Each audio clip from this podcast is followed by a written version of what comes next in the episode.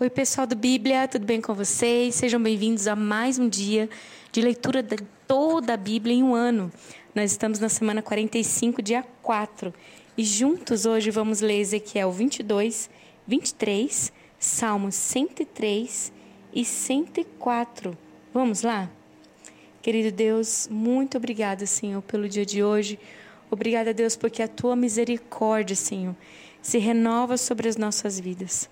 Pai, o Senhor está no controle de todas as coisas. E como é bom, como é bom confiar. Senhor, às vezes nos falta o chão.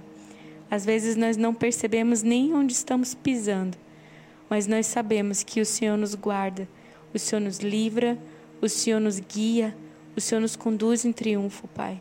Porque dependemos e carecemos, Senhor, da tua poderosa mão nos guiando em todo o tempo em toda a verdade, em toda a justiça. Obrigada, Senhor, pela tua companhia aqui, Senhor. Que no dia de hoje, Pai, a tua palavra salte ao nosso coração, Senhor. E que possamos, Deus, aprender de ti e do teu coração uma vez mais. Em nome de Jesus. Amém. Ezequiel, capítulo 22. Veio a mim esta palavra do Senhor: Filho do homem, você a julgará? Você julgará essa cidade sanguinária? Então, confronte-a com todas as suas práticas repugnantes e diga: Assim diz o soberano, Senhor. Ó cidade que traz condenação sobre si mesma, por derramar sangue em seu meio e por se contaminar fazendo ídolos. Você se tornou culpada por causa do sangue que derramou e por ter se contaminado com os ídolos que fez. Você apressou o seu dia, chegou o fim dos seus anos. Por isso farei de você objeto de zombaria para as nações e de escárnio em todas as terras. Tanto as nações vizinhas como as distantes zombarão de você, ó cidade infame e inquieta. Veja como cada um dos príncipes de Israel que aí está usa o seu poder para derramar sangue. Em seu meio eles têm desprezado pai e mãe, oprimido o estrangeiro e maltratado o órfão e a viúva. Você desprezou as minhas dádivas sagradas e profanou os meus sábados. Em seu meio há caluniadores, prontos para derramar sangue. Em seu meio há os que comem nos santuários dos montes e praticam atos lascivos. Em seu meio há aqueles que desonram a cama de seus pais e aqueles que têm relações com as mulheres nos dias de sua menstruação. Um homem comete adultério com a mulher do seu próximo outro contamina vergonhosamente a sua nora, e outro desonra a sua irmã, filha do seu próprio pai. Em seu meio há homens que aceitam suborno para derramar sangue.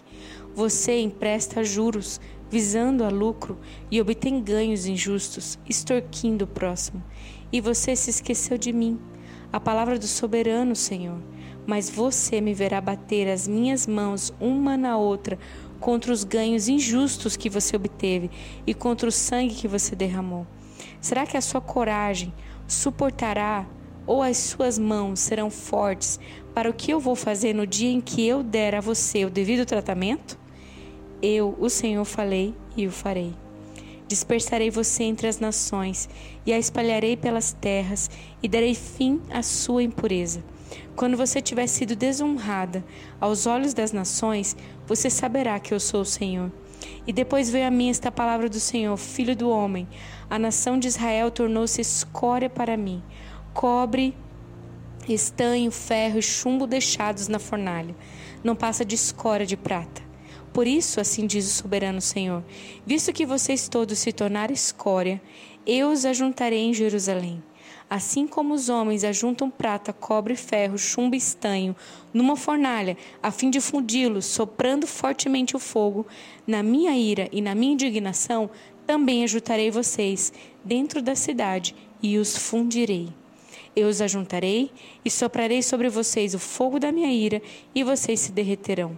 Assim como a prata se derrete numa fornalha, também vocês se derreterão dentro dela e saberão que eu, o Senhor, derramei a minha ira sobre vocês. De novo, a palavra do Senhor veio a mim e disse ele: Filho do homem, diga a esta terra: Você é uma terra que não tem tido chuva nem aguaceiros no dia da ira. Há nela uma conspiração de seus príncipes, como um leão que ruge ao despedaçar sua presa. Devoram pessoas, apanham tesouros e objetos preciosos e fazem muitas viúvas. Seus sacerdotes cometem violência contra a minha lei e profanam minhas ofertas sagradas. Não fazem distinção entre o sagrado e o comum. Ensinam que não existe nenhuma diferença entre o puro e o impuro e fecham os olhos quanto à guarda dos meus sábados, de maneira que eu sou desonrado no meio deles. Seus oficiais são como lobos que despedaçam suas presas, derramam sangue e matam gente para obter ganhos injustos. Seus profetas disfarçam esses feitos, enganando o povo com visões falsas e adivinhações mentirosas. Dizem: Assim diz o soberano Senhor, quando o Senhor não falou. O povo da terra pratica extorsão e comete roubos, oprime os pobres e os necessitados e maltrata os estrangeiros, negando-lhes justiça. Procurei entre eles um homem que erguesse o um muro, e se pudesse na brecha diante de mim e em favor desta terra, para que eu não a destruísse, mas não encontrei nenhum. Por isso, eu derramarei a minha ira sobre eles, e os consumirei com meu grande furor. Sofrerão as consequências de tudo o que fizeram Palavra do Senhor, o soberano. Ezequiel 23. Esta palavra do Senhor veio a mim, filho do homem. Existiam duas mulheres, filhas da mesma mãe.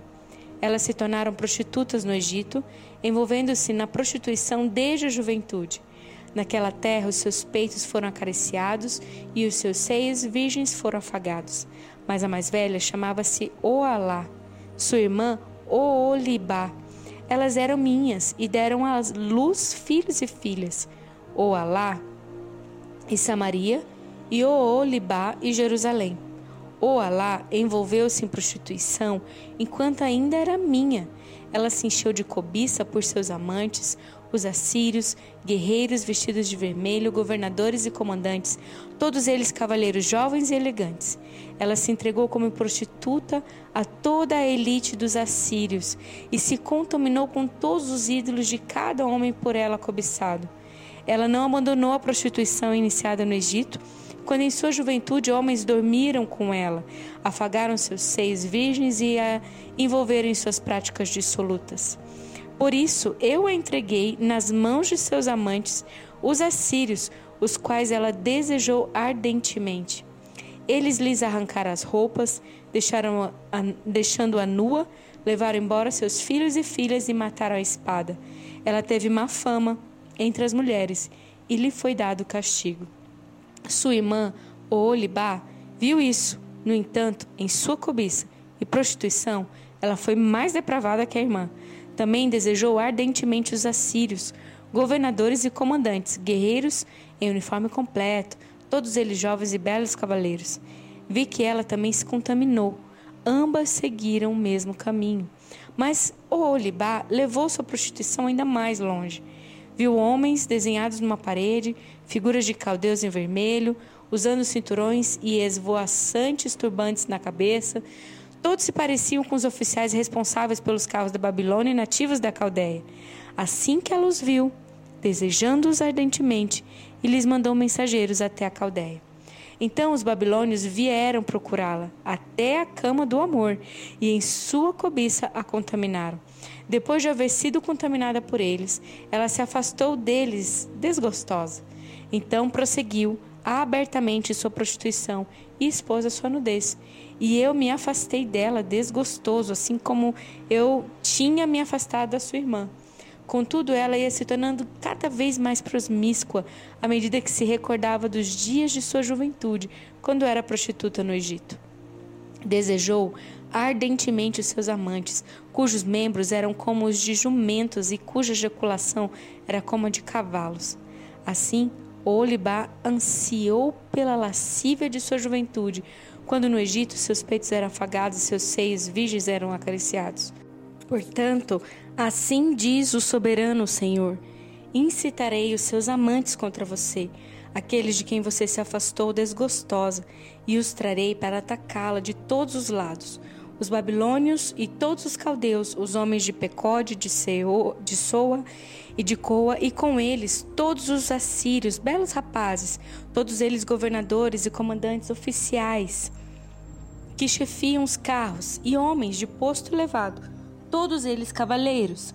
Eles virão contra você com armas, carros e carroças, e com uma multidão de povos. Por todos os lados tomarão posição contra você, com escudos grandes e pequenos e com capacetes.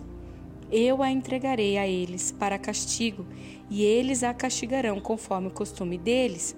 Dirigirei contra você a ira do meu ciúme, e enfurecidos eles saberão como tratá-la. Cortarão fora o seu nariz e as suas orelhas, e as pessoas que forem deixadas cairão à espada. Levarão embora seus filhos e filhas, e os que forem deixados serão consumidos pelo fogo. Também arrancarão as suas roupas e tomarão suas lindas joias. Assim darei um basta à lascívia e à prostituição que você começou no Egito. Você deixará de olhar com desejo para essas coisas e não se lembrará mais do Egito.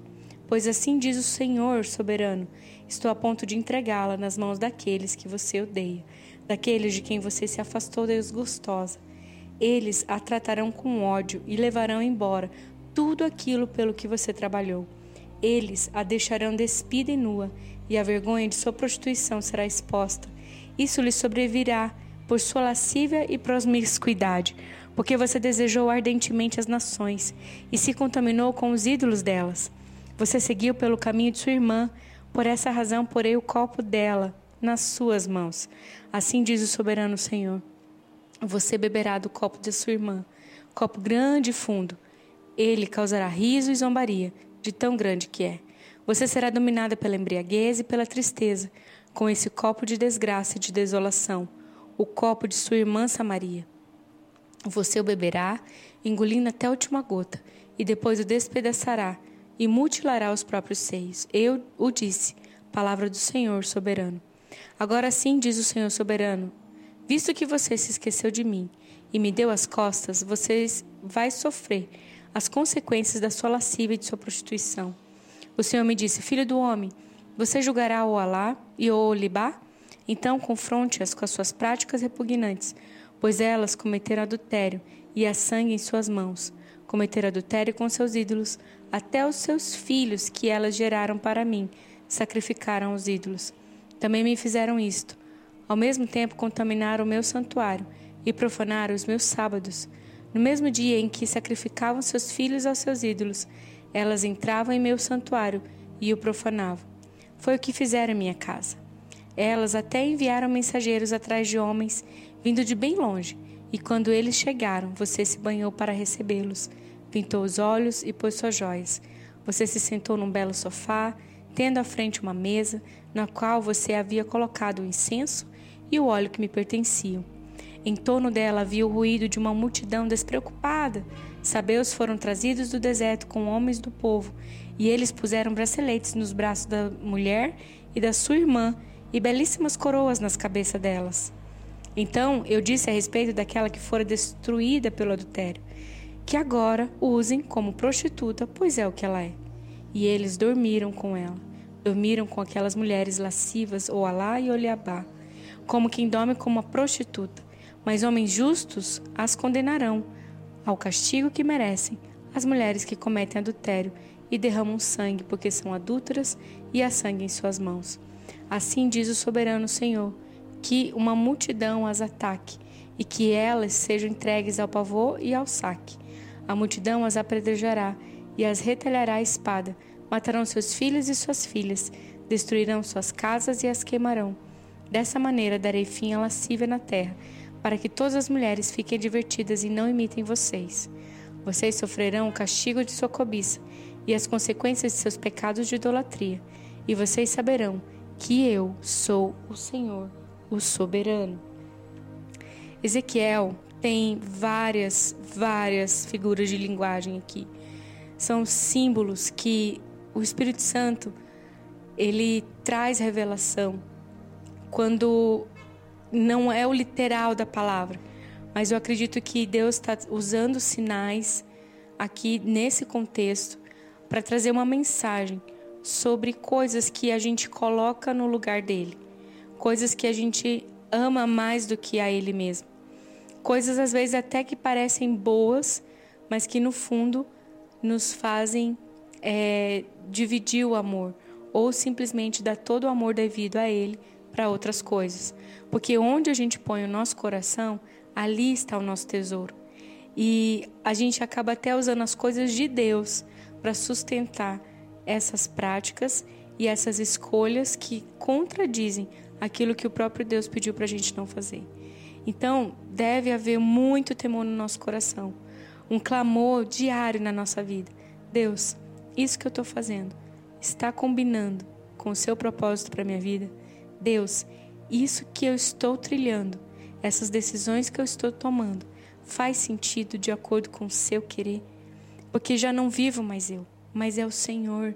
Eu sou escravo por amor, eu fui comprado para cumprir o teu querer.